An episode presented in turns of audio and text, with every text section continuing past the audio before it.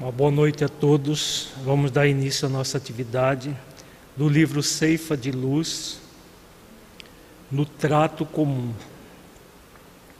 Nem haja alguma raiz de amargura que brotando vos perturbe e por meio dela muitos sejam contaminados. Paulo, Hebreus, capítulo 12, versículo 15. É razoável estejamos sempre cautelosos, a fim de não estendermos o mal ao caminho alheio. Os outros colhem os frutos de nossas ações e oferecem-nos de volta as reações consequentes. Daí, o cuidado instintivo em não ferirmos a própria consciência seja policiando atitudes ou selecionando palavras, para que vivamos em paz à frente dos semelhantes, assegurando tranquilidade a nós mesmos. Em muitas circunstâncias, contudo, não nos imunizamos contra os agentes tóxicos da queixa. Superestimamos nossos problemas supomos nossas dores maiores e mais complexas que as dos vizinhos, e amimalhando o próprio egoísmo, cultivamos indesejável raiz de amargura no solo do coração. Daí brotam espinheiros mentais, suscetíveis de golpear quantos renteiam conosco na atividade cotidiana envenenando-lhes a vida. Quantas sugestões infelizes teremos coagulado no cérebro dos entes amados, predispondo-os à enfermidade ou à delinquência com as nossas frases irrefletidas? Quantos gestos lamentáveis terão vindo à luz, arrancados da sombra por nossas observações vinagrosas? Precatemo-nos contra semelhantes calamidades que se nos instalam nas tarefas do dia a dia, quase sempre sem que venhamos a perceber. Esqueçamos ofensas, discórdias, angústias e trevas, para que a raiz da amargura não encontre clima propício no campo em que atuamos. Todos necessitamos de felicidade e paz. Entretanto, felicidade e paz solicitam amor e renovação, tanto quanto o progresso e a vida pedem trabalho harmonioso e bênção de sol.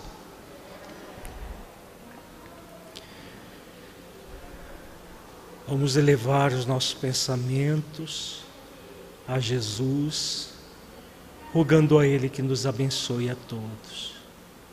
Mestre, amigo, abençoe-nos, Senhor, e mais esta atividade de reflexão acerca das leis divinas e da prática das virtudes. Ampara-nos, Senhor, para que possamos cada vez mais conscientes dos nossos objetivos, seguirmos avante. Com certeza de que somente a conexão com as leis da nossa consciência e com a prática das virtudes é que evoluiremos, dando o melhor de nós mesmos, em prol da nossa própria evolução e do bem comum. Se conosco, Senhor, nesse ideal, ampara-nos hoje e sempre, gratos por tudo.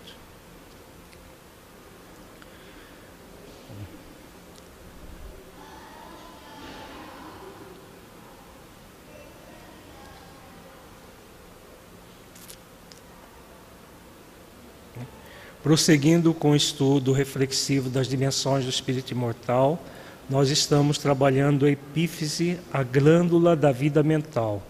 Hoje, nosso terceiro encontro deste módulo, trabalharemos ainda o tema energia mental e consciência, segunda parte. O objetivo é de refletir sobre a energia mental, a consciência e a relação de ambas com a epífise. Antes vamos meditar sobre a energia mental e a sua relação com a consciência. Feche os olhos, entre em contato com você mesmo em essência, buscando sentir-se um espírito imortal, filho de Deus, aprendiz da vida. Que ideia você faz da função da epífise como glândula da vida mental?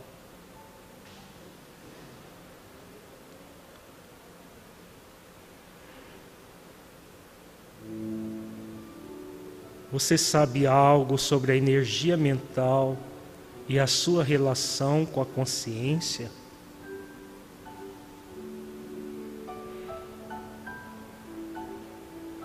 Deixe os seus pensamentos e sentimentos fluírem, evitando qualquer mascaramento no processo de auto-engano. Seja verdadeiro verdadeira com você, analisando-se com autenticidade.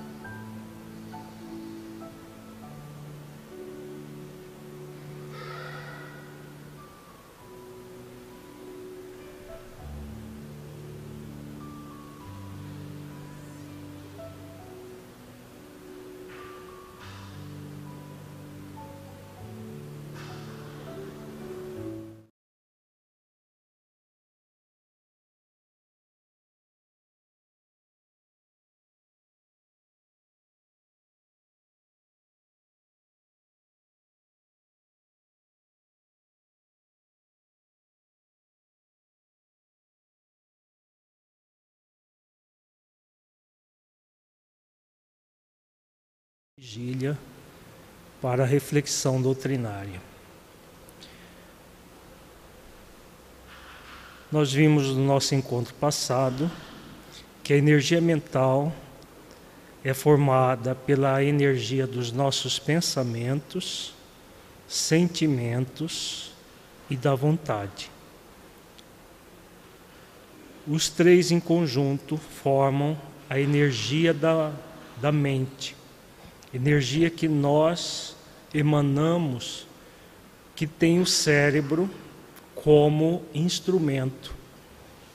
A glândula epífise dentro do próprio cérebro, na intimidade do cérebro, como também é veículo para que essa energia se estabeleça é, em nós e a partir de nós, nós irradiamos em torno de nós a nossa energia.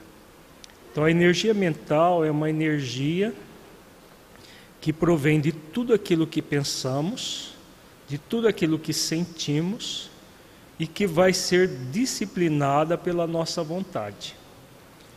Quando os nossos pensamentos são negativos, os sentimentos são egóicos, são sentimentos que é, densos como orgulho, ódio, vaidade, soberba, raiva, irritação. O que vai acontecer com a nossa energia mental? A nossa energia se torna tóxica nessas condições. E uma energia mental tóxica nos intoxica a mente e é irradiada da nossa mente para outras pessoas. Então, as pessoas à nossa volta, dependendo se elas estão numa energia semelhante à nossa, elas se intoxicam junto conosco e, por sua vez, enviam suas energias tóxicas para nós. O contrário também é verdadeiro. Quanto mais pensamentos harmoniosos, pensamentos equilibrados, envoltos numa energia de paz nós temos, mais virtudes nós desenvolvemos, mais a nossa energia mental será salutar, será uma energia curadora, a começar de nós mesmos, uma energia, uma energia curadora, uma energia harmoniosa que de nós é irradiado em torno de nós para outras pessoas também.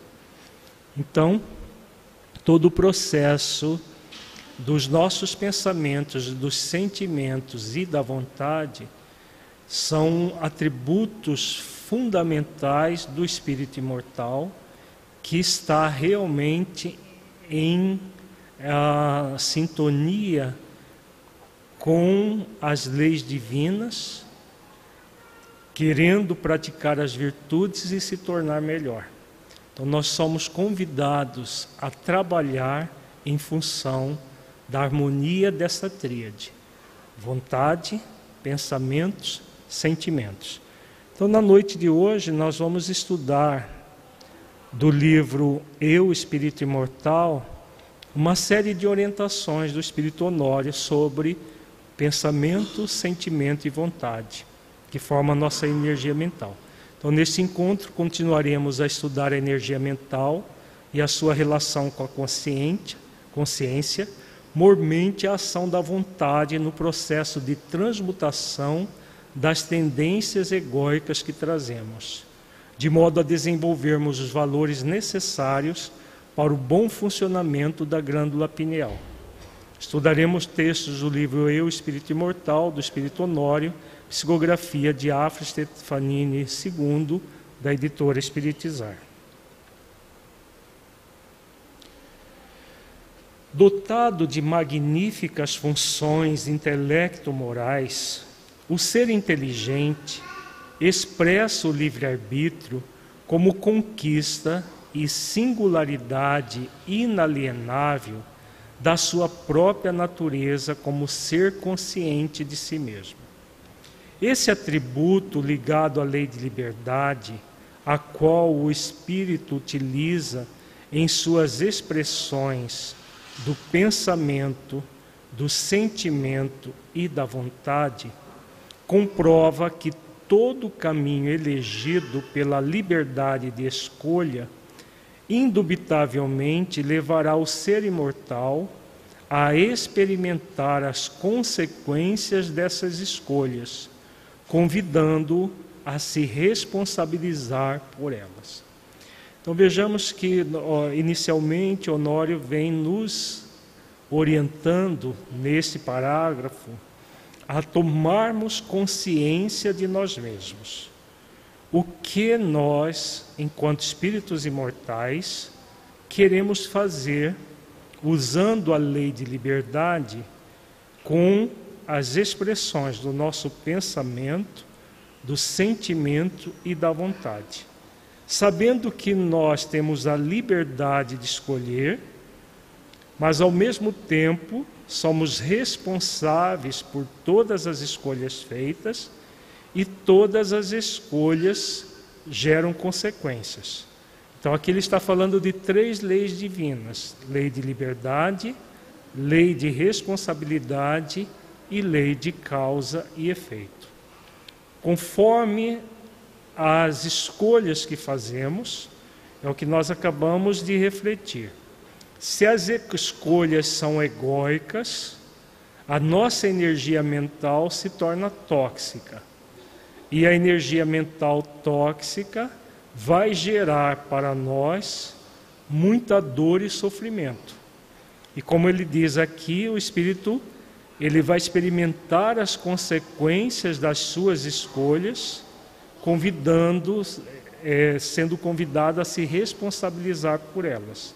Então, as escolhas tóxicas, as, as energias mental tóxica, a partir das escolhas egóicas, produz para nós toda uma série de dores, todo um sofrimento, que Deus permite para que nós possamos a partir das experiências, aprender.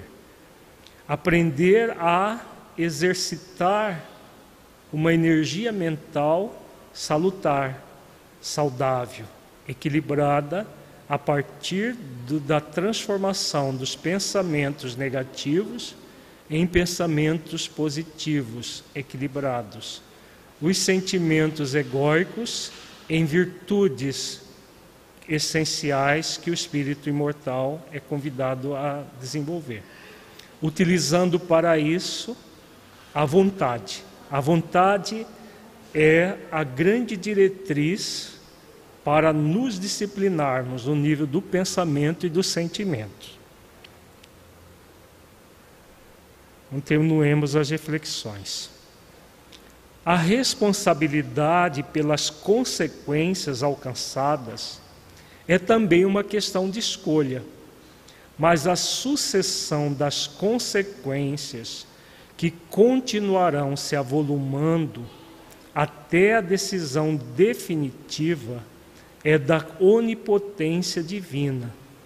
E isso mostra claramente que a vontade de Deus criou a felicidade como finalidade para todas as consciências. Então, aqui Eunório coloca né, que existe uma vontade divina, existe a vontade humana. A vontade divina é que nós sejamos felizes. Nós vemos essa vontade divina expressa de uma forma muito clara na questão 115 de O Livro dos Espíritos. Então, na questão 115, é colocado claramente que Deus criou os espíritos simples e ignorantes e cada um deles tem uma missão de conhecer a verdade para se aproximar aproximarmos-nos de Deus. Nesse conhecimento, nós vamos adquirir a pura e eterna felicidade. Então, a vontade de Deus é que nós sejamos felizes. E o que nós devemos fazer com essa vontade? Nós somos convidados a conectar a nossa vontade à vontade divina. Por quê? porque Deus não impõe a sua vontade a nós. A vontade de Deus é uma energia que convida. Então vai ser sempre uma energia convidativa. Porque se Deus impusesse a sua vontade, no próprio texto já coloca o que, que aconteceria conosco. Como Deus é onipotente, se ele impusesse a sua vontade para nós, nós teríamos a nossa própria vontade anulada. E aí nós seríamos felizes por, por uma determinação divina e instantânea. Mas a felicidade é uma vontade divina, mas que nós vamos conquistar, como está lá na questão 115. Na questão 115, Deus nos coloca a felicidade como meta. Agora ela vai ser conquistada por meio da verdade, do conhecimento da verdade. Então a verdade são as próprias leis divinas. Então, o que é conectar a nossa vontade à vontade divina? É exatamente fazer o esforço para utilizar da vontade, na nossa vontade, para conhecer a verdade, conhecer as leis, praticando as virtudes.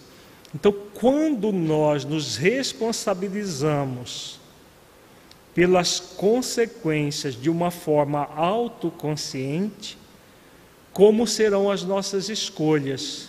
As nossas escolhas também serão autoconscientes, serão conectadas à vontade divina. Pergunta-te agora. Na característica fundamental da habilidade que faz o espírito progredir, está a sua faculdade de gerar aperfeiçoamento diante das experiências que o aprimoram no pensamento, sentimento e na vontade. Então nós todos temos esse convite de aperfeiçoar-nos a partir das experiências. Então, a própria existência corporal é uma existência que nós todos passamos por, por múltiplas experiências em que somos convidados em todas as elas a nos aperfeiçoar. Aperfeiçoar não significa acertar em todas as experiências. Significa passar pelas experiências que envolve acerto e erro e aprender com elas. A partir do momento que nós vamos aprendendo, nós vamos aperfeiço nos aperfeiçoando diante das experiências. E o que, que vai aprimorar em nós? A nossa própria energia mental, os nossos pensamentos, sentimentos e vontade.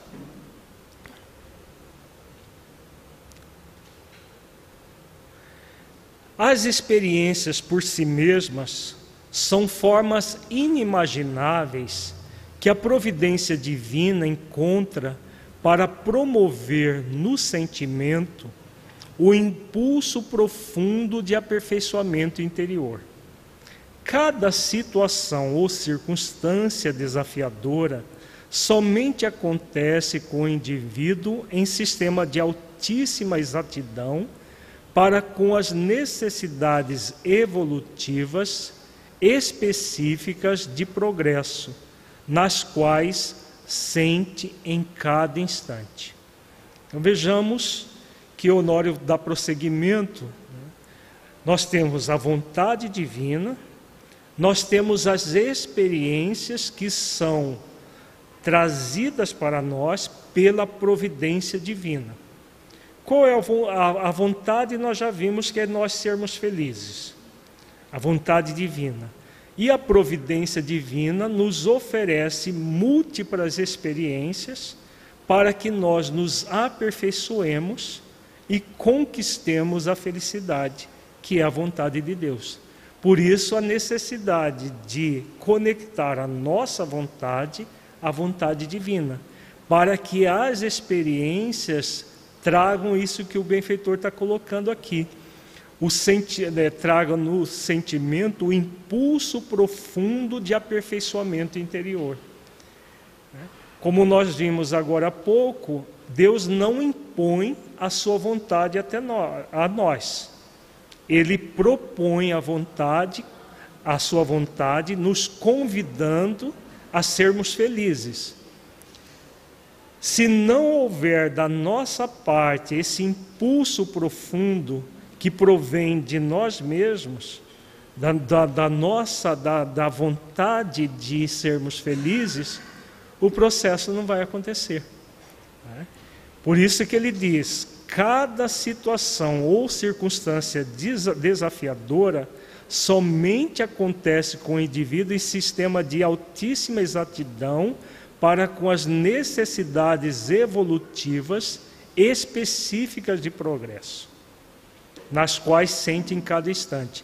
Então, todos nós temos as nossas necessidades e conforme a nossa necessidade, que a providência divina sabe qual é cada uma, nós vamos passar pelas múltiplas experiências. E essas experiências têm a ver com o quê? Nós acabamos de ver com a tríade lei de liberdade, de responsabilidade de causa e efeito. Nada do que nos acontece acontece a revelia dessas três leis. Nós somos livres para fazer as escolhas, responsáveis por todas as escolhas feitas e todas as escolhas geram consequências. Dependendo das escolhas que nós fizemos ao longo da nossa vida enquanto espíritos imortais, nós vamos ter as experiências necessárias para lidar com as consequências dessas escolhas. Então, por exemplo, vamos pegar um, uma, uma, um ambiente que nós temos múltiplas experiências de desafio, um ambiente familiar.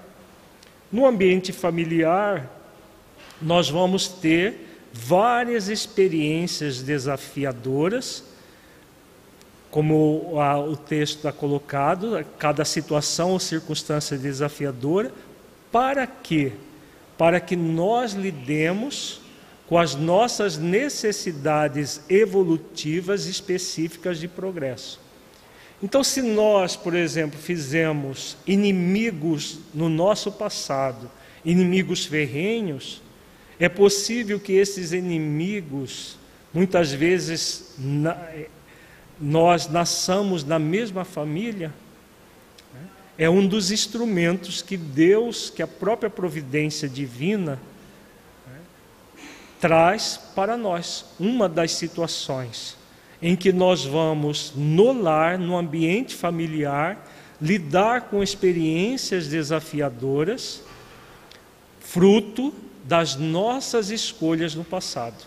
As escolhas foram equivocadas, nós fomos, é, somos responsáveis por elas e nós somos responsáveis também por ressignificar. Então, uma mãe, por exemplo, que traz o inimigo como filho, no nosso livro Saúde das Relações Familiares, nós damos um exemplo de uma situação verídica de uma mãe que tinha o ódio do filho de três meses. Aliás, o ódio não começou aos três meses, desde a gestação ela passou muito mal na gestação e sentia muito ódio do filho que estava sendo gerado. Aos três meses, ela buscou ajuda terapêutica ela não estava aguentando mais. Porque o desejo dela era de jogar o filho pela janela, morando no 12 andar de um prédio. Ela buscou ajuda terapêutica para lidar com aquela situação que ela estava sentindo uma, se sentindo uma mãe monstro de formação católica, não praticante, sentindo-se um monstro por ter essa experiência desafiadora na sua vida. O processo terapêutico dela mostrou que aquela criança era um sedutor do passado, que a seduziu com promessas de casamento no século XVIII, no, na, na Espanha, e depois que ele teve as relações sexuais com ela, a engravidou, quando ela se descobriu grávida, ele a abandonou, foi embora e ela foi expulsa de casa e foi acolhida no prostíbulo. O filho foi dado para uma, foi colocado numa roda de enjeitados e ela se prostituiu até o final da, da existência com ódio enorme da criança, da, da criança não, do, do sedutor se tornou, é, desencarnou muito cedo, com 35 anos, com sífilis, se tornou obsessora do, do próprio sedutor, levou ele ao alcoolismo e depois de, de se engalfinharem na, durante mais de um século no mundo espiritual, renasceram é, para transformar aquele ódio em amor. Então ela recebe o sedutor como filho, como segundo filho, depois de ter trazido como primeiro filho um amigo. Então vejamos que essa é um é exemplo de uma necessidade evolutiva específica de progresso, como o Honório está colocando aqui. A necessidade daqueles espíritos que se tornaram ferrenhos inimigos de terminar com aquela, aquele processo. E como mãe, ela mesmo como uma, na maternidade, reconhecendo não de uma forma objetiva, mas de uma forma subjetiva pelas energias, aquele espírito continuou com ódio. Só resolveu depois de, de fazer o tratamento psicoterapêutico, a regressão de memória, o trabalho de ressignificação, de perdão, um trabalho muito é, profundo para ressignificar aquela experiência é, do, de ódio. Né? São processos que o espírito sente o impulso profundo de aperfeiçoamento interior, mas não é condição de aperfeiçoar-se. Ele só vai se aperfeiçoar quando acontece o quê? Quando ele acolhe o impulso. No caso dessa mãe que odiava o filho de três meses, ela programou essa existência juntamente com os benfeitores espirituais? Com certeza. Foi uma, uma, uma reencarnação muito bem programada pelos benfeitores espirituais. A pessoa aceita quando está no mundo espiritual, porque se vê como espírito imortal, sabe de todas as, as consequências daquilo que fez. Quando encarnado pela própria lei do esquecimento, que é uma benção para que nós possamos nos renovar, a pessoa muitas vezes rejeita o, aquilo que programou. Né? O processo terapêutico dessa senhora oportunizou a ela uma conexão com esse impulso profundo de aperfeiçoamento interior, para utilizar daquela experiência desafio, transformá-la numa experiência de aprendizado, pela necessidade evolutiva específica de progresso que ela trouxe para aquela experiência. E a, a, esse exemplo que nós demos serve para todas as situações da nossa vida. Todos nós trazemos necessidades evolutivas específicas de progresso. Então, aquilo que é da conta da nossa vida não vai para a vida do vizinho, não vai para um parente próximo, seja lá quem for. É, vai ser sempre nossa. Né? Liberdade, responsabilidade, causa e efeito. Então, tudo que nós fazemos, nós vamos, nós somos responsáveis e as consequências, quando vêm, nós somos convidados a lidar com elas. A própria lei é, é, coloca isso.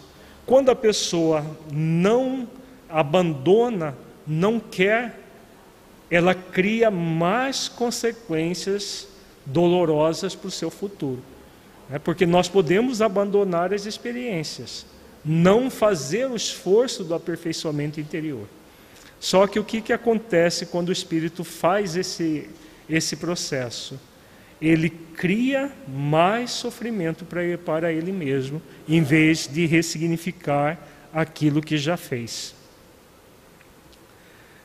A vida é organizada de maneira a se movimentar sempre dentro da onisciência, onipresença e onipotência de Deus, que por meio de suas leis perfeitas rege os efeitos indeclináveis da existência de acordo com as causas geradas pelo livre-arbítrio de suas criaturas. Cada consequência redireciona as escolhas dos promotores dessas escolhas e promove a mudança das causas no âmago das decisões de cada consciência. É somente depois das consequências de suas más escolhas que podem os espíritos compreender a exatidão de sua rebeldia e ignorância. Então, é o que nós acabamos de falar quando o espírito se rebela, se revolta contra as próprias leis, ele complica a situação dele. Quando ele acolhe as consequências daquilo que ele praticou, usando bem o livre-arbítrio, o que vai acontecer? É o que o benfeitor coloca. Cada consequência redireciona as escolhas dos promotores dessas escolhas e promove a mudança das causas no âmago das decisões de cada consciência. Como que nós podemos mudar as causas? Se não, não é causa e efeito, se a causa já aconteceu, como que nós podemos mudar as, as causas que já aconteceram? Vamos voltar nesse exemplo que nós demos da mãe que odeia o filho. A causa foi, ficou bem clara no, no processo terapêutico que era uma inimizade é, contraída no, no século XVIII. A causa. uma, uma sedução, um abandono, um processo de prostituição, tudo mais gerou aquela, aquele ódio intenso. Pelo menos o que foi, foi, foi buscado foi só essa existência, porque ela pode, provavelmente, tinha outras, mas bastou essa para se resolver a questão. Então, a causa passada é, é possível mudar? Não. Se é passado, não temos como mudar o passado. O que nós mudamos? Por que, que Honório fala que a, cada consequência redireciona as escolhas dos promotores dessas escolhas e promove a mudança das causas no âmago das decisões de cada consciência? É porque é possível mudar a causa. Que causa que ele está falando aqui? Não são as causas anteriores, são as causas atuais. Então, por exemplo, vamos supor que essa mãe resolvesse, em vez de trabalhar o ódio do filho, ela jogasse o filho pela janela. O que, que aconteceria com a causa? A causa do ódio ampliaria, porque provavelmente o, espírito assassinado poderia se voltar contra ela. E aí um mal que, poder, que poderia ser resolvido facilmente, como foi o caso, não facilmente não, teve bastante trabalho, mas de uma forma muito mais suave, mais leve, porque ela, ela decidiu por perdoar e amar o filho, no caso do, da ampliação do ódio, o que aconteceria? Uma, um possível processo obsessivo é, a, a partir daquilo. Ela poderia ter abortado o filho, porque o ódio já começou desde a gestação. Ela passou muito mal. Se ela abortasse, complicaria a causa. Né? As causas anteriores a partir das causas atuais como ela resolveu por perdoar e amar aquele espírito, o que, ele, o que ela fez? Ela redirecionou as escolhas a partir das escolhas feitas anteriormente. Em vez de abandonar, em vez de, de assassinar ou de dar em doação para alguém, é, não querer enjeitar o filho, ou abandonar na porta de alguém, como muitas mães fazem, ela resolveu por ressignificar. Ao resolver ressignificar, o que, que ela fez? Ela promove a mudança das causas no âmago das decisões da sua própria consciência. E aí ela se conecta com a lei de amor, justiça e caridade. E o que, que vai acontecer com uma pessoa conectada com a lei de amor, justiça e caridade? O que, que acontece com ela? Ela, a, ela muda a forma como vai lidar com tudo aquilo. Então, o que, que vai acontecer com a pessoa? Ela suaviza a própria vida. Então, todas as vezes que nós tomamos essas de, essa decisão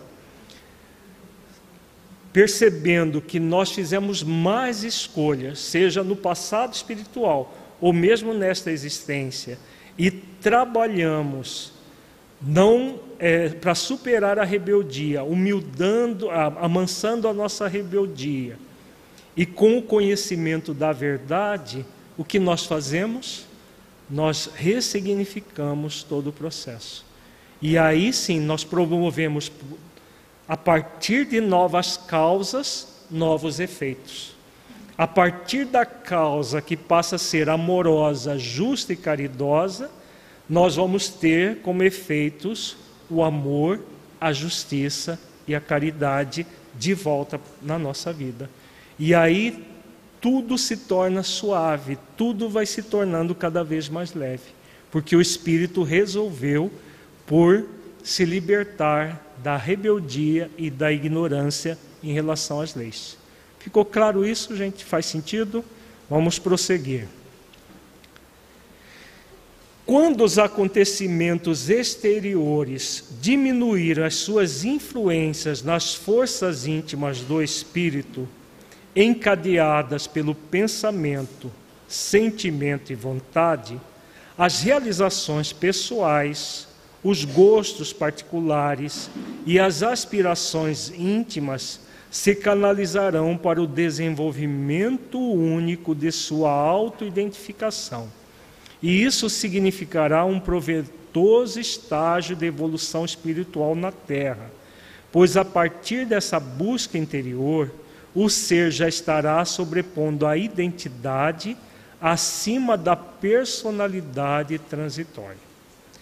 Então, aquilo que nós temos refletido Existe a personalidade natural, existe a identidade espiritual. A identidade espiritual é o ser essencial que nós somos, o espírito no seu âmago, na sua essência. E nós estamos tendo uma personalidade nesse momento. Já tivemos outras. No exemplo que nós oferecemos, que está no livro Saúde das Relações Familiares, as, as personas do passado foram o sedutor e a, e a, a moça de, que foi seduzida aos 15, 16 anos, se não me, não, não me engano. Aquelas personas fizeram todos os, os processos que gerou o ódio. Na, na, na encarnação atual, em vez, a, a, um, a, a seduzida veio como mãe e o sedutor veio como filho, numa nova personalidade. Quando Honório fala, o ser já estará sobrepondo a identidade acima da personalidade transitória, foi o que essa mãe fez. O que ela fez? Ela tomou a decisão profunda e consciente de se afirmar já na existência aquilo que ela já tinha afirmado antes de reencarnar, que é sobrepor a identidade, eu sou um espírito imortal. Como eu sou um espírito imortal, eu sou capaz de conectar com as leis da minha consciência, amar e perdoar. Então, sobrepondo a identidade à personalidade transitória. Por quê? Essa mãe que odiava o filho de três meses, ela estava fixada em qual personalidade? De mãe ou da, da prostituta do passado? Da, da, da moça que foi seduzida e depois prostituída. Ela estava fixada na encarnação anterior, que ela desencarnou como uma prostituta, é, sofrendo sífilis, a, a doença da sífilis, que era uma doença mortal na época, e com todo o ódio do sedutor. Então vejamos, ela, em vez de se ligar à identidade espiritual, ela estava fixada na subpersonalidade, nós chamamos isso de subpersonalidade. Ela estava fixada na super, subpersonalidade passada. Não era nem da personalidade transitória deste momento. Porque a personalidade transitória é mãe daquele espírito. Né? Aquele espírito estava numa nova existência com três meses de idade, precisando do aconchego dela. E o que, que ela estava eh, fazendo? assumindo uma subpersonalidade do seu passado espiritual, como sendo a persona de hoje. Então estava sobrepondo, utilizando o livre-arbítrio, a identidade a partir de uma subpersonalidade passada. Quando ela ressignifica, mudando a sua energia mental, pensamento, sentimento e vontade, ela mudou toda a forma de lidar com aquilo, com a própria relação com aquele espírito, que já não era mais o sedutor. Aquele espírito agora estava na condição de seu filho, um filho necessitado da presença dela. E, e a partir disso, o que ela fez? ela transformou a sua vida num proveitoso estágio de evolução espiritual na Terra. Poderia ter feito completamente diferente disso aí. Ela poderia ter abortado, poderia ter até asfixiado o filho, várias vezes ela sentiu o desejo de fazer isso, jogar pela janela, quando ela, ela é, buscou a, a, terapia, ela estava com desejo de jogar o filho pela janela, ela poderia ter, é, ter abandonado em algum lugar, ela poderia ter feito uma série de coisas que ampliaria o seu sofrimento futuro, mas ela decidiu por valorizar a identidade acima da personalidade transitória. Deu para entender, gente, o que, que significa isso? A valorizar a identidade é todas as vezes que nós nos vemos como espíritos imortais. Espíritos imortais momentaneamente num corpo. Então, se eu tenho alguma rusga com alguém, essa rusga é do espírito que eu, que eu sou, que trago isso do passado. Não para que eu alimente, mas para que eu ressignifique. É esse o objetivo, o objetivo de ressignificação de todas as nossas pendências do passado, mudando, como diz o benfeitor, as nossas aspirações íntimas, para que nós nos identifiquemos com a identidade, sobrepondo a identidade à personalidade, para que a personalidade seja instrumento da identidade. Como que a personalidade vai ser instrumento da identidade? Somente numa sintonia profunda com a identidade. Quando a personalidade se identifica com o ser essencial e o espírito vive como espírito imortal, ele vai fazer esforços para trabalhar todas as suas tendências por meio da vontade. Então ele disciplina seus pensamentos e sentimentos por meio da vontade. Quando ele se descuida disso, o que, que acontece com a personalidade?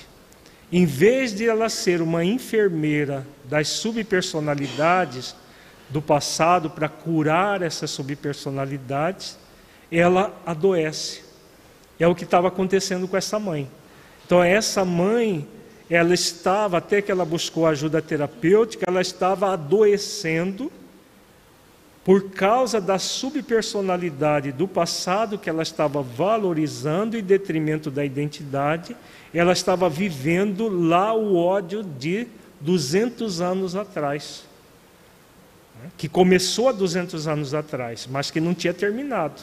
Né? Que ficou durante um bom período no mundo espiritual e que depois de reencarnada, ela permaneceu com ódio. Quando ela cai em si e percebe que ela estava vitalizando um ódio que ela deveria se libertar, ela, aí ela se identifica com a identidade e sobrepõe a identidade acima da personalidade transitória. Aí a personalidade passa a ser um grande instrumento de, de evolução. É o que todos nós somos convidados a fazer nas nossas existências atuais, para que a nossa existência atual não seja mais uma doente para que nós cuidemos do nosso futuro, que nós utilizemos a personalidade atual para curar as subpersonalidades do passado. A assimilação integral dos conceitos morais elevados sobre as virtudes da alma é tarefa que solicita intensos esforços de autoconhecimento e boa vontade. É o que nós acabamos de falar. Né? Vejamos, se nós queremos mudar as causas, produzindo novos efeitos, só há um caminho: desenvolver as virtudes. No caso dessa mãe, virtudes do amor, um amor profundo, a ser desenvolvido, incondicional. O perdão incondicional, o alto perdão pelos erros que ela cometeu, porque ela se sentiu um monstro, muito culpada, e o perdão ao próprio é, sedutor, agora filho dela. Então, é, a partir desses intensos esforços de autoconhecimento e de boa vontade, o espírito modifica. Então, graças a Deus, essa, essa mãe, ela buscou ajuda e quis mudar, porque tem muita gente que busca ajuda e mesmo assim não muda. Não se dispõe a perdoar, não se dispõe a amar, não se dispõe a fazer os esforços. Porque não é a terapia que muda a pessoa, é a pessoa que muda com a ajuda da terapia. Quando, nesse caso, havia uma necessidade premente. Ela não tinha como trabalhar tudo aquilo sozinha. Por isso que Deus proporcionou que a, a ciência desenvolvesse esses métodos terapêuticos para auxiliar as pessoas, incluindo até a própria regressão de memória. Agora, se a pessoa não se dispõe a fazer esforços de autoconhecimento, trabalhando a vontade de autotransformação, nenhum recurso vai auxiliá-la. Então, por isso que é fundamental essa, essa fala do benfeitor. A assimilação integral dos conceitos morais elevados sobre as virtudes da, da alma. Se nós queremos realmente evoluir e crescer, somos convidados a assimilar esses valores e fazer intensos esforços de nos autoconhecer para autotransformarmos. Caso contrário, nós vamos continuar produzindo novas causas pela rebeldia que vão nos proporcionar muito sofrimento ainda até aprender que o caminho é da suavidade e da leveza.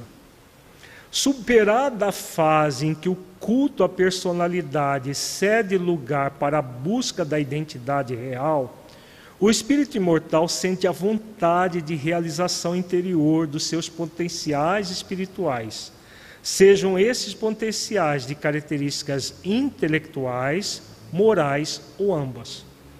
Então vejamos que Honório está nos, nos, nos é, auxiliando a refletir que é um passo após o outro. Primeiro, o espírito toma consciência da rebeldia e da ignorância que ele ainda traz.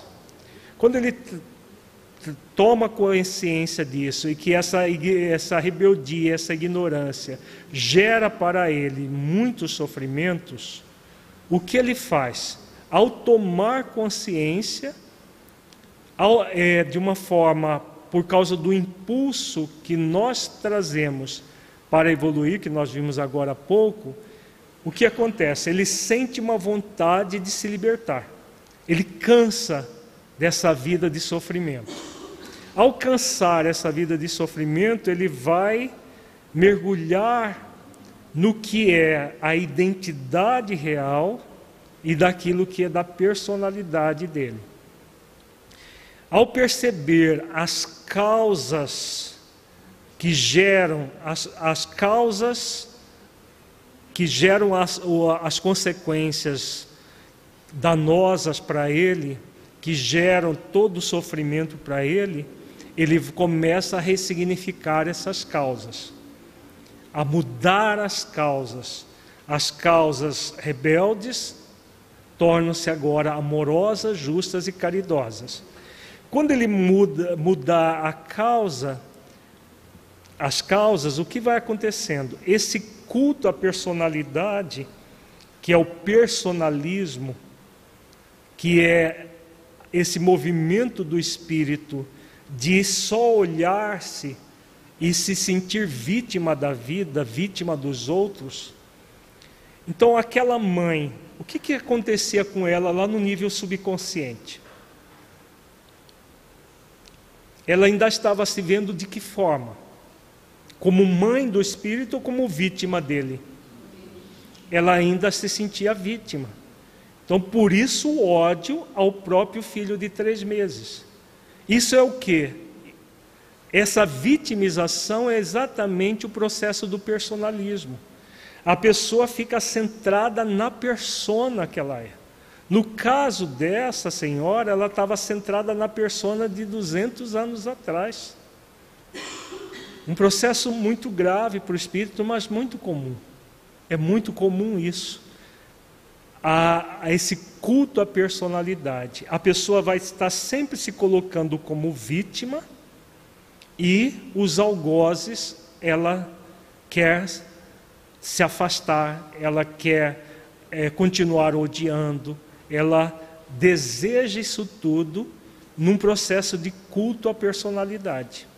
Quando ela percebe tudo isso, no caso dessa mãe, ao perceber que ela estava cultuando uma personalidade de 200 anos atrás e que hoje ela deve, estava com um compromisso de cultivar a identidade espiritual e a sintonia com a personalidade de mãe, o que, que ela fez? Ela buscou essa identidade real, buscou os potenciais espirituais, porque o Espírito traz dentro de si toda a capacidade de amar, de perdoar, de ser útil, porque faz parte da nossa identidade real. As virtudes já existem em nós de forma latente. O que elas estão apenas esperando é como se fossem pequenas sementes dentro de nós. Elas estão apenas esperando que nós cultivemos. Por isso que o Honório fala aqui: a pessoa é, se identifica com a identidade, com o ser essencial, e aí o que, que ela vai fazer? Ela vai desenvolver todos os seus potenciais intelectuais, morais ou ambos. Comumente nós vamos desenvolver é, um deles, né, e com o passar do tempo nós desenvolvemos os dois, o intelecto e o moral, no desenvolvimento intelecto-moral do espírito cada vez mais. Está ficando claro, gente, o raciocínio? Alguma pergunta até agora? É, vejamos, vejamos que é bastante complexo o que o benfeitor coloca, mas com exemplo nós vamos vai facilitando o entendimento do que significa personalidade e o que é identidade. Identidade é sempre o espírito na sua essência e personalidade o momento que nós estamos ocupando. E as subpersonalidades, as experiências do nosso passado, que falam alto no nosso presente, enquanto nós estivermos cultuando a personalidade. O indivíduo O indivíduo modifica os circuitos internos dos interesses e passa a almejar uma vida mais rica de sentido existencial, para que as suas conquistas sejam planificadas e as desafiadoras experiências da vida sejam mais suaves. Então, aquilo que nós temos falado, né? Que vai acontecer? Quanto mais focado na identidade nós formos, mais sentido a nossa existência tem. Então, por que uma mãe recebe o inimigo do seu passado? Qual é o sentido disso? O sentido é transformar essa inimizade. Né? Então, uma inimizade tão intensa, tão é, brutal que somente o amor de mãe que poderia libertar essa, esse espírito desse ódio. Vejamos que no primeiro momento o amor de mãe não foi suficiente, porque ela estava identificada com a personalidade. Só depois que ela passou a se identificar com a identidade, que ela realmente sintonizou com o sentido existencial de tudo aquilo. Há um programa espiritual para todos nós, nós vimos isso no ano passado inteiro.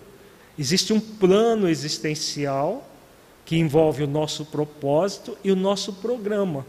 A maternidade, a paternidade, a filiação, a fraternidade, todas essas relações na família, fora da família, todas são programadas pelo espírito imortal.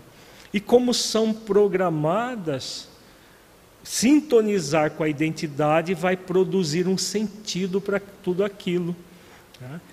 E aí sim, quando a pessoa se identifica com o sentido maior, ela parte para essas conquistas planificadas e as experiências desafiadoras se tornam mais suaves.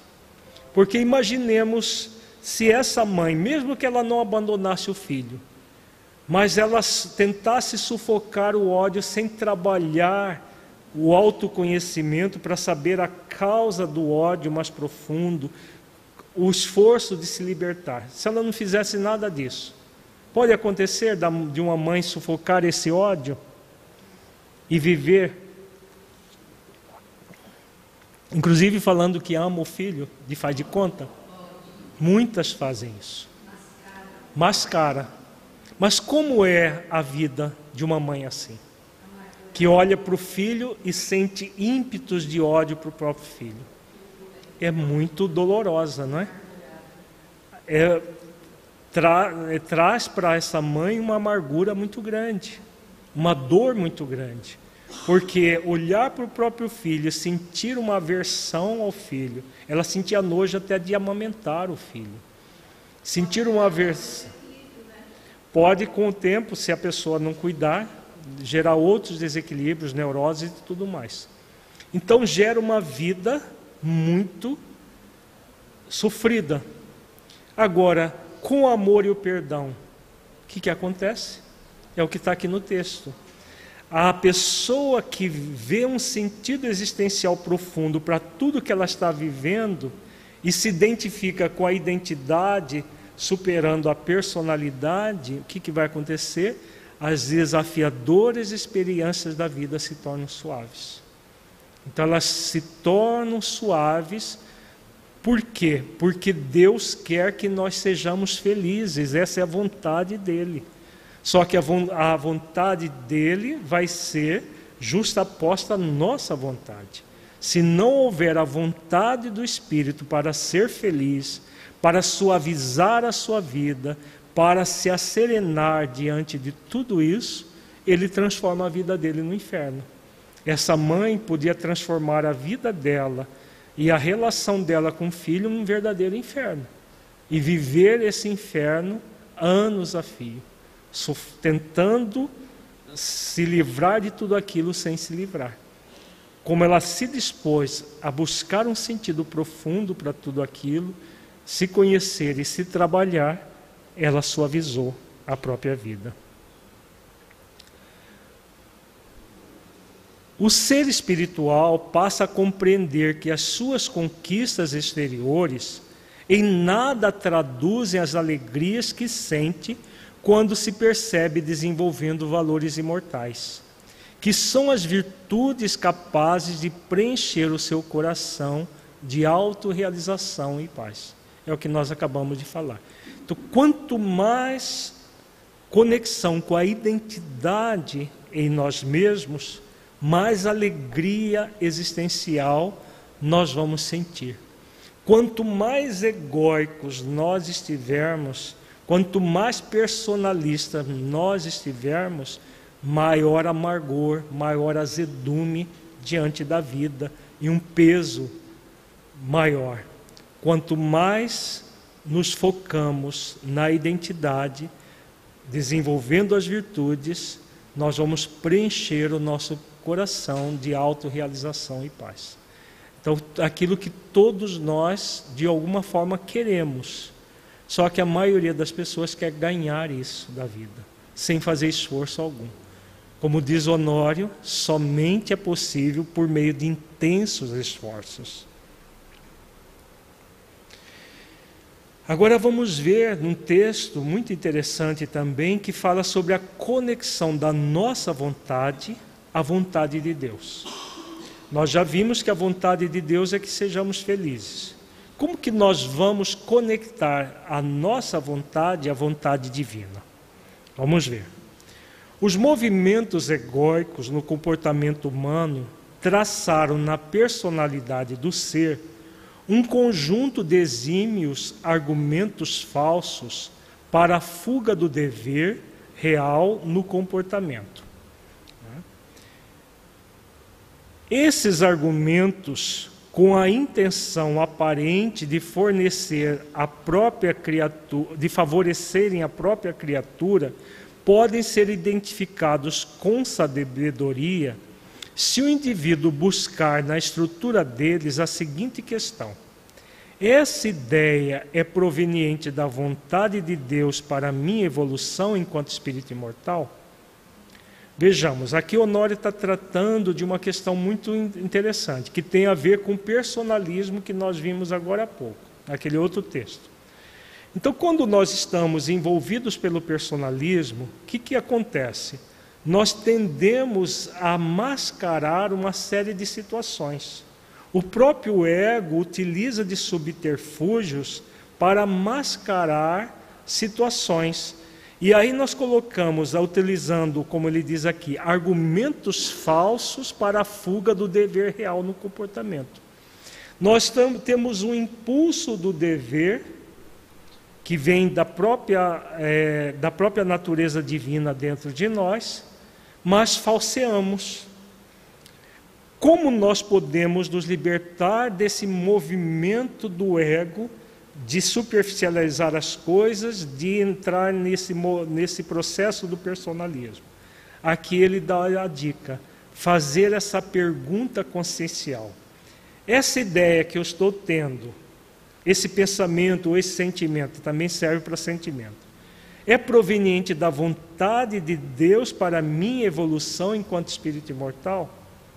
Se nós formos realmente sinceros conosco, essa resposta é possível ser falseada? Com sinceridade e propósito, não vai ser possível. Nós podemos até nos alterar, ah, não, mas Deus sabe que eu sou imperfeito, e aí continuar falseando. Mas a resposta não vai ser possível de ser falseada. Então vejamos, vamos continuar aqui o raciocínio do benfeitor. Quando a criatura humana apoia as suas reflexões na presença e vontade de Deus, a consciência busca acionar, por meio da lei da verdade, uma resposta íncita na consciência, sempre determinando se os, se, se os parâmetros e atos praticados são procedimentos a favor da lei da just, de justiça ou não. Então, o que acontece quando nós fazemos a pergunta consciencial? Como a vontade de Deus é que nós sejamos felizes, e a felicidade só vai acontecer por meio da autoconsciência, ao fazer a pergunta consciencial, o que vai acontecer? Nós vamos apoiar as nossas reflexões na presença e vontade de Deus. Quando nós apoiamos as nossas reflexões na presença e na vontade de Deus, a própria consciência vai nos conectar com a lei da verdade. E aí o que Jesus ensina sobre a lei da verdade? Conhecereis a verdade, a verdade vos libertará. É, então, quando nós adentramos na lei da verdade, a própria consciência nos oferece a resposta. Uma resposta íncita na consciência, sempre determinando os parâmetros e os atos praticados. E aí, esses parâmetros nós vamos estar sempre focados na verdade, a favor da lei de justiça, e não contra a lei de justiça a lei de justiça, amor e caridade com, em, de forma completa. Então, a, tem a ver com aquela fala, aquela, aquela reflexão que nós sempre falamos aqui. Passar tudo pela, com base na, na lei de amor, justiça e caridade. Isso que eu estou querendo é amoroso, é justo, é caridoso comigo ou com meu próximo? Se a resposta for sim, fique tranquilo, porque você está de acordo com a lei da verdade e com a lei de justiça, amor e caridade. Agora, se de alguma maneira você tiver dúvidas, pode ter certeza que é não, não está de acordo. E se a resposta for não, aí é não mesmo. Né? Porque ou é justo, amoroso e caridoso, ou não é. Não tem meio não aí. Então, passar as reflexões por meio, é, é, com base na presença e vontade de Deus, tem a ver com a lei maior, a lei que vai nos encaminhar à própria lei da, de verdade, da verdade. As exposições desses argumentos podem parecer lógicos ou bem fundamentados ao expositor. Porém, para a consciência, independentemente daquilo que o indivíduo pense ludibriar, existe sempre a verdade da vontade de Deus sobre aquela escolha. E isso demonstra que a realidade das ideias humanas nunca sobrepõe o absoluto da, da verdade divina. Então, mesmo que nós queiramos camuflar a verdade, nos ludibriar num processo de auto-engano, o que, que vai acontecer dentro de nós? O que, que essa lei da verdade faz dentro de nós? Ela deixa a consciência sossegada? Não. Então, mesmo que a pessoa queira deseje escamotear a verdade, tentar um movimento egóico, a partir do momento que ela começa a fazer as perguntas conscienciais, busca refletir consciencialmente, a, a consciência passa a ser como se fosse uma sirene dentro da. Não aquela ali, a sirene com S, uma sirene dentro da, da, da cabeça da pessoa. Tá? ela o tempo todo vai ficar apitando-la. A pessoa pode até estar tentando ludibriar, se auto-enganar. Não, mas não é bem assim. A consciência lá, não é assim sim. Olha, você está agindo de uma forma desamorosa, injusta e descaridosa. Quando assim é.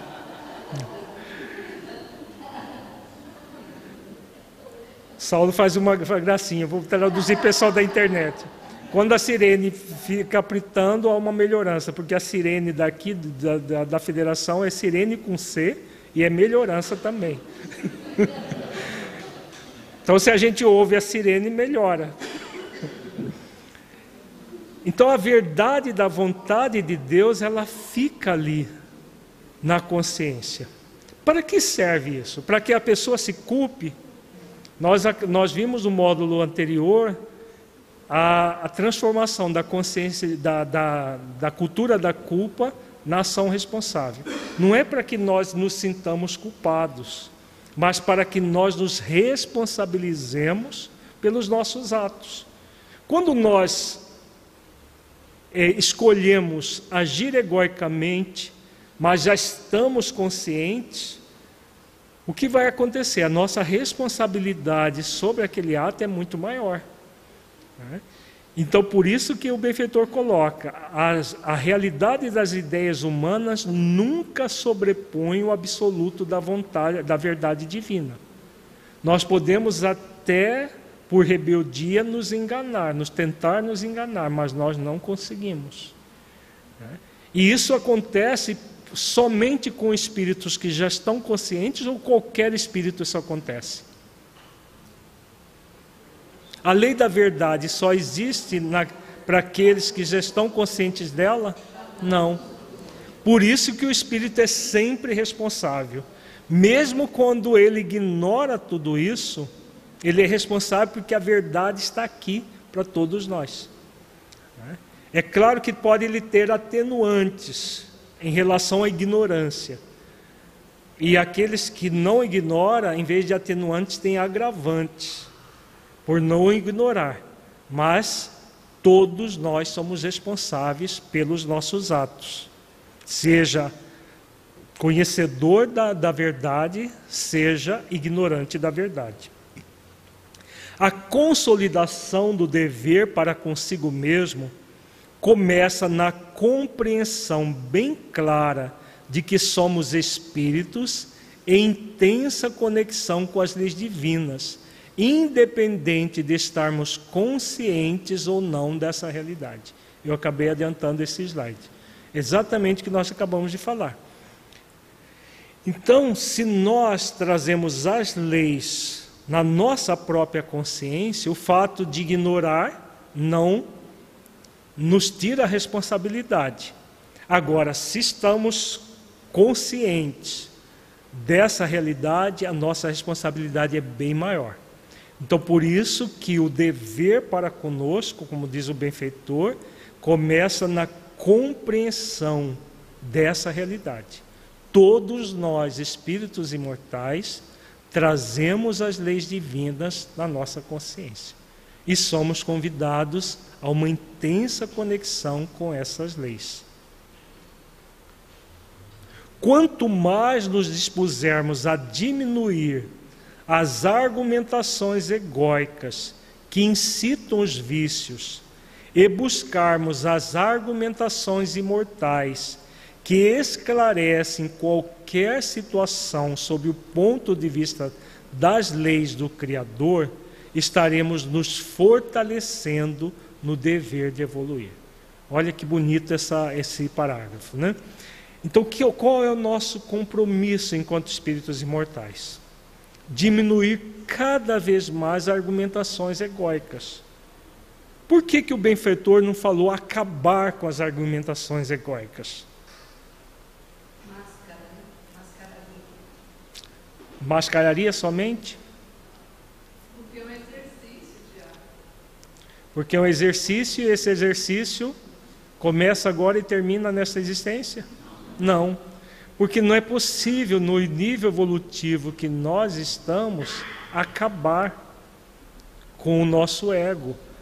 Nós só vamos libertar do ego totalmente quando nós purificarmos o ego por meio da autoiluminação, só na condição de espírito puro.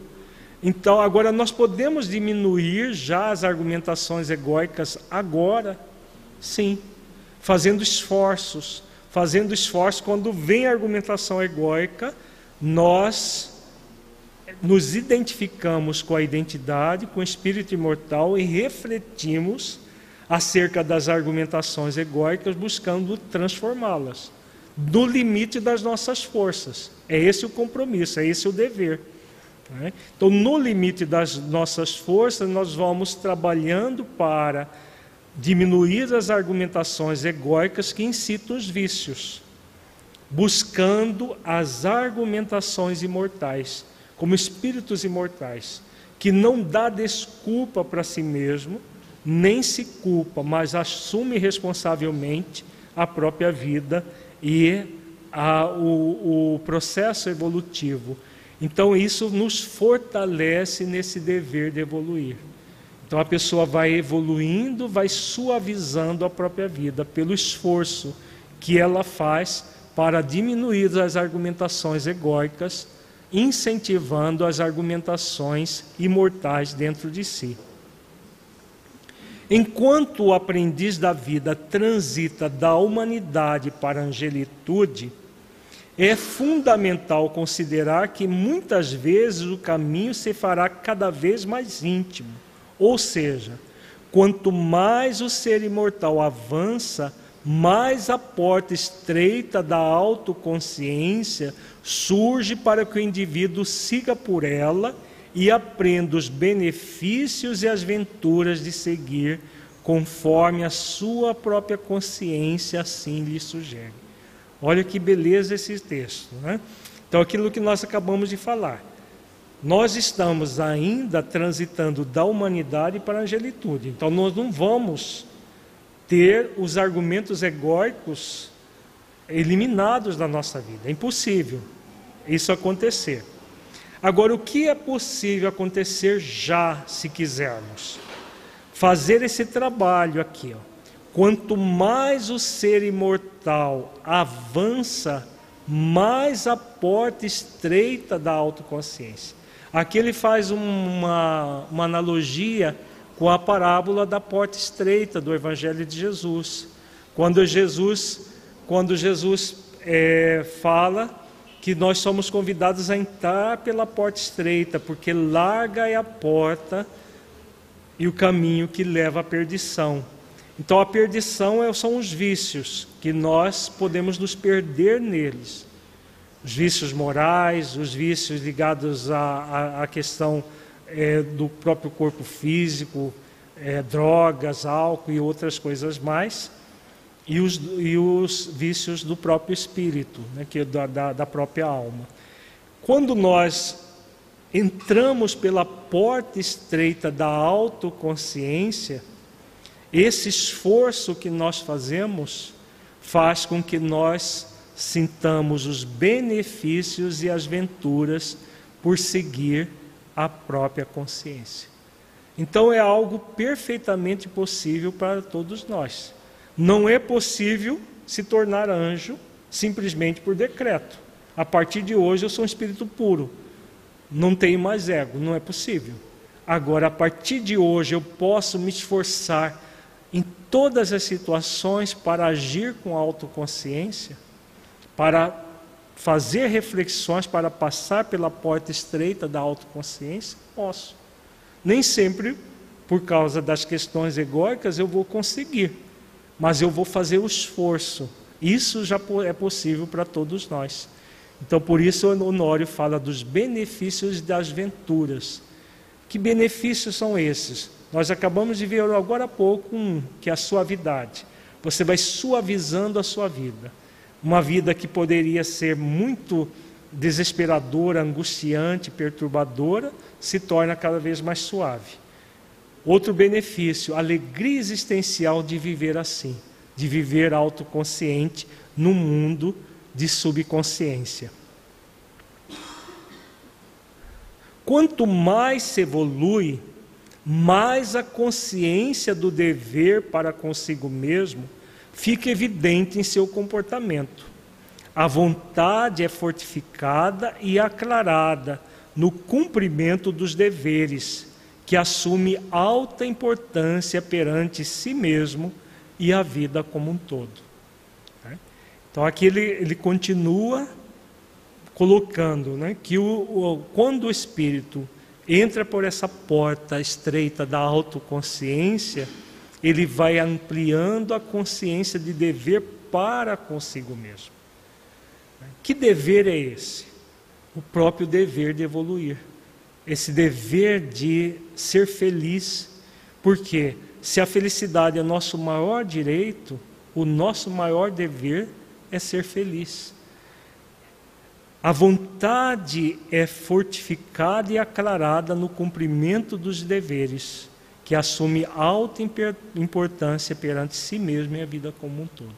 Então a pessoa vai praticando tudo isso, vai, por meio da vontade, trabalhando o seu dever de ser feliz e se tornando uma pessoa mais rica na aventura e nesses benefícios de ter a sua vida cada vez mais suave.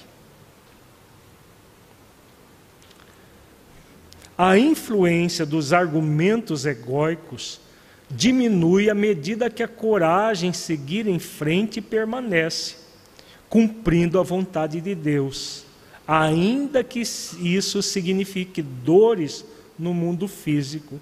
São atitudes que expressam a honra de permanecer com a verdade e passar pelas consequências dessa decisão. E que Honório está falando aqui? Vejamos. Os argumentos egóicos vão diminuindo. No nosso nível evolutivo, fica, é, se abster das coisas do mundo ainda gera uma certa dor ou não? Viver no mundo sem ser do mundo, no mundo que oferece N situações prazerosas, do prazer imediato, mas que gera dor de longo prazo. Há uma dor em se abster? Num primeiro momento? Sim. É isso que ele está falando aqui. Ó. Ainda que isso signifique dores no mundo físico. Não é dor fisiológica que ele está falando.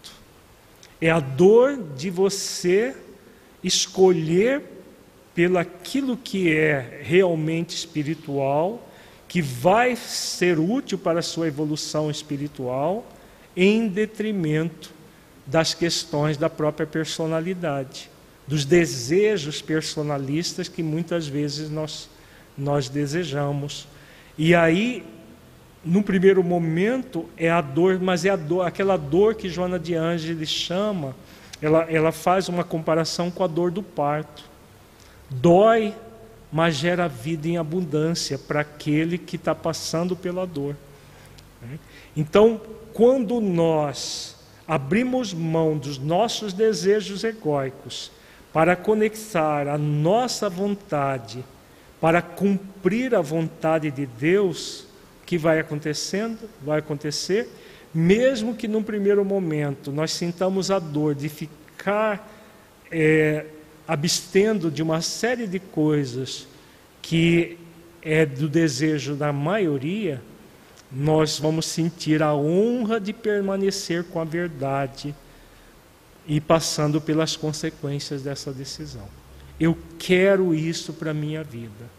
Apesar do mundo me chamar para outras coisas, essas outras coisas não fazem bem para o espírito imortal que eu sou.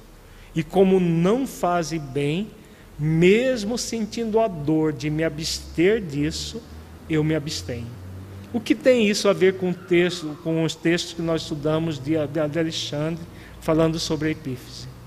Ele não falou sobre renúncia, sobre abstinência, continência sexual e uma série de, de questões que são muito importantes para que a epífise funcione bem? É exatamente isso aqui que o Honório está dizendo.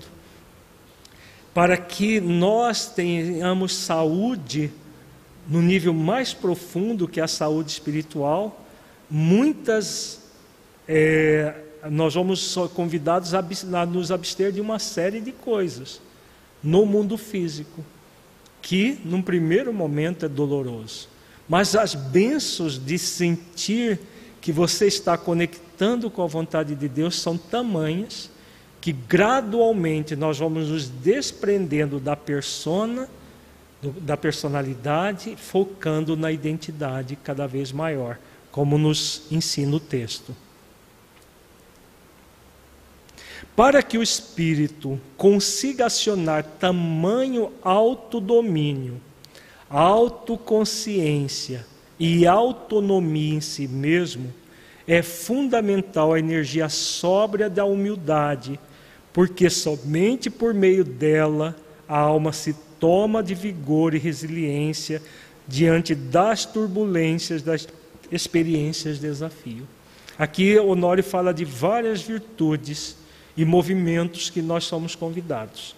Então, se eu quero ter domínio sobre mim mesmo, para poder realmente escolher aquilo que é o melhor para mim enquanto espírito imortal, em detrimento da personalidade que deseja muitas vezes viver o mundo, é fundamental o exercício da virtude da autoconsciência e da autonomia, somadas à humildade, ao vigor e à resiliência.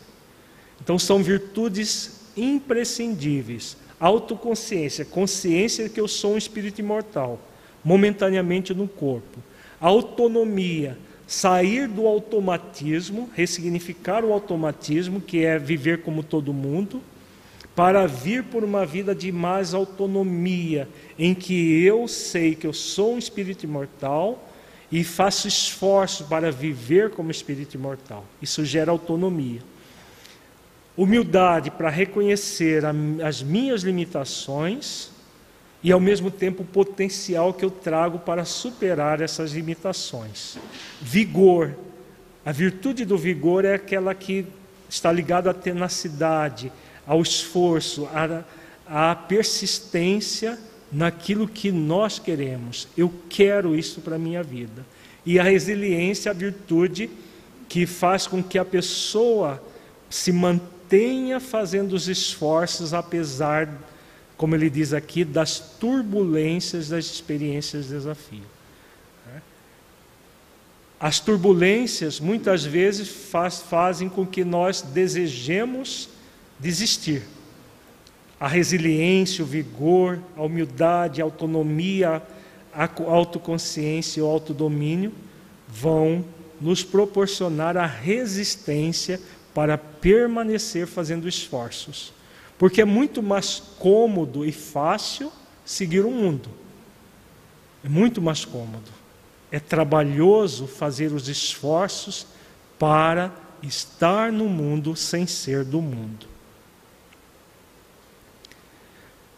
A humildade é constituída por um somatório de sinceridade e auto-amor. Aqui o benfeitor já fala de duas outras virtudes, duas outras virtudes. Sinceridade e auto-amor, juntamente com a capacidade de reconhecer os potenciais sublimes em relação às próprias limitações humanas. Então, sinceridade de propósitos. Eu quero isso para a minha vida. Auto-amor. Auto-amor é a virtude que faz com que você faça as melhores escolhas para você.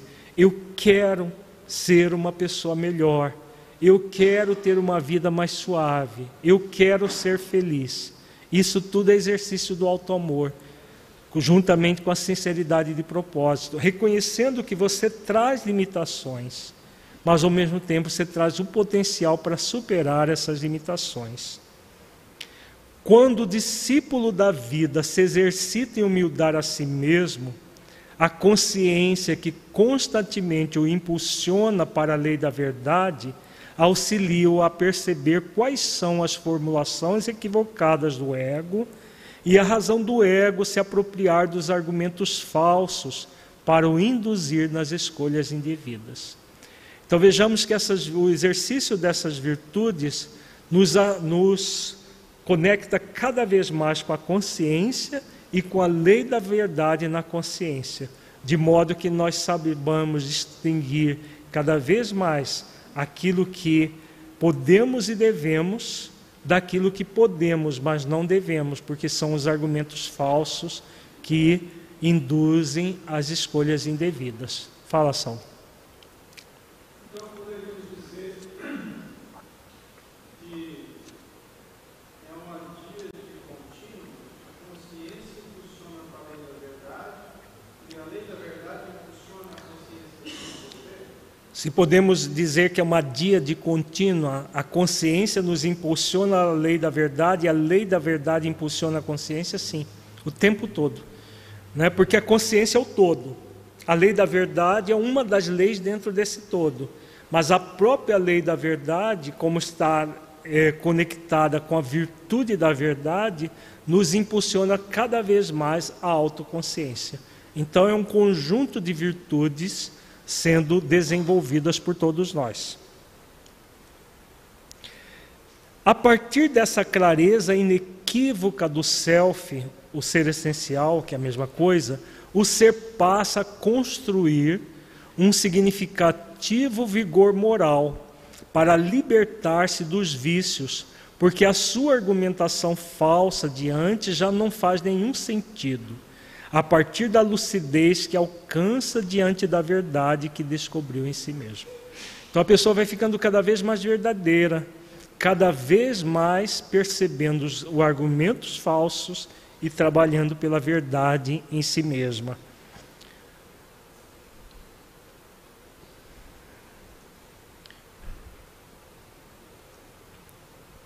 O início da vitória moral sobre o ponto obscuro no lado sombra da criatura fortalece o ser imortal de habilidades espirituais para acionar cada vez mais a consciência com ampliada facilidade que se consolidará como principal fonte de consulta do espírito diante tanto das mínimas quanto das máximas situações do cotidiano.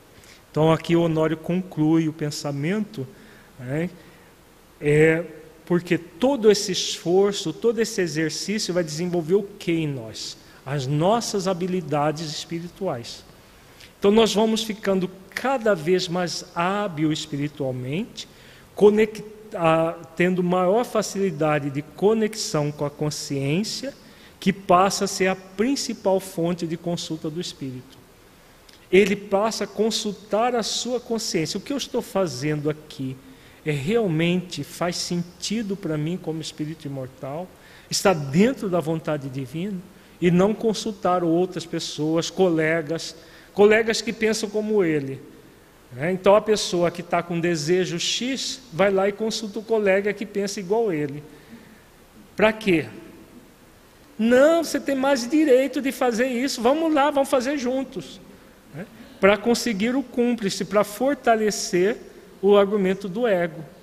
É, quando nós temos a própria consciência como fonte principal de consulta, a pessoa vai passar pelo crivo da razão, pela pela, pela peneira da, da, da justiça, do amor e da caridade, e realmente se fo, focar naquilo que é real. Pergunta, gente. Vamos fazer a nossa avaliação.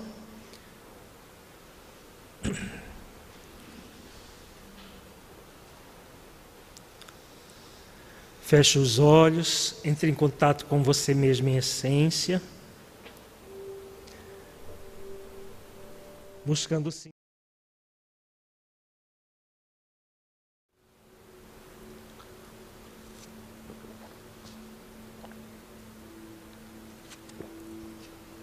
Do conteúdo que você entendeu que se aplique à sua vida.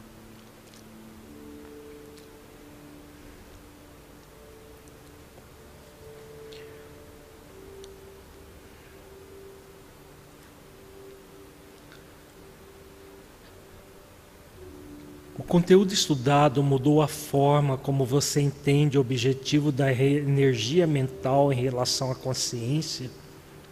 Em caso positivo, que mudança foi essa?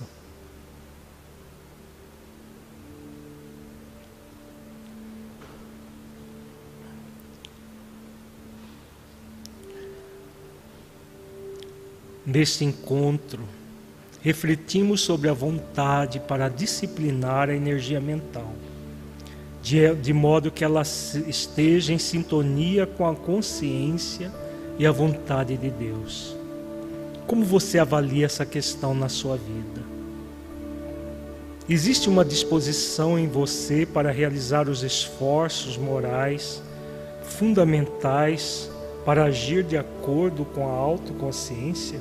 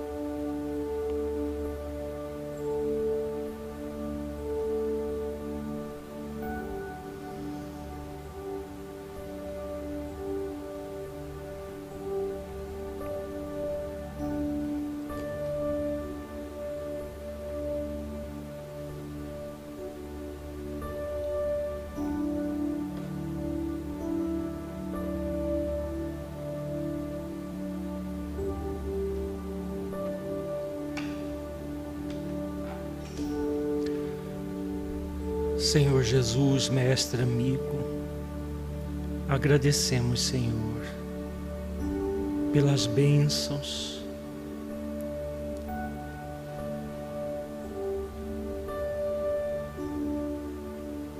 que aqui tivemos de refletir acerca das leis divinas, de modo a melhorarmos como espíritos imortais.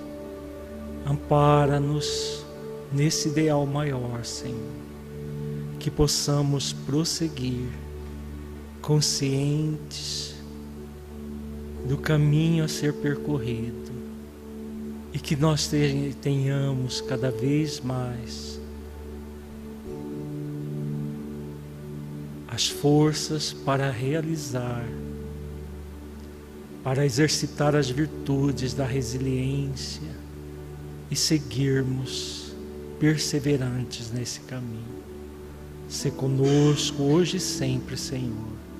Gratos por tudo, ampara-nos hoje e sempre.